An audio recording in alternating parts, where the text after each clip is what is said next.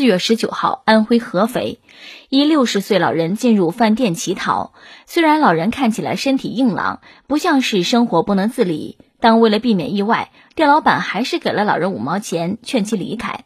老人停留了五六分钟，就是不走，又向王女士等人要钱。得到没有现金的回应后，立刻从衣服里掏出付款二维码，要求转账，让王女士等人诧异不已。之后，王女士的丈夫给老人转五元钱，没有想到老人要求查看转账记录，还态度豪横地说有没有转账自己都认得。虽然这一幕让人哭笑不得，但王女士的丈夫也只能一边无奈地摇头，一边赶紧给老人看转账记录。老人在确认已经到账后，才满意的离开。记得有一次，哥在火车站的候车大厅门口站着，有一个老人直直朝我这边走过来了，向我要钱。当时想着车站人多眼杂什么的，也不想拿出钱包，就说我没有现金，以为老人就会走了。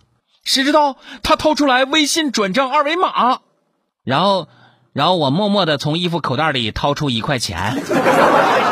今天咱们说的这个乞讨老人，要求扫码转账不说。还要看转账记录呢，哎呦我的天老爷，乞讨都这么豪横了吗？不缺胳膊不少腿的，才六十给他啥？六十五岁才退休呢哈！而且一看这就是专业的，你查查看他的账户余额，说不准比我们都多。你你这叫穷人给富豪捐款？就这个态度，就算转账也应该弄成二十四小时到账再撤回吗？之前大家看到沿街乞讨的，还有一些同情心；现在看到几乎都是不搭理的。不是我们没有了同情心，而是现在有一些乞讨的在利用我们的同情心赚钱，啊，觉着我们应该给他的。没有什么天经地义的事情，给你是同情你，不给你也是情理之中的事情。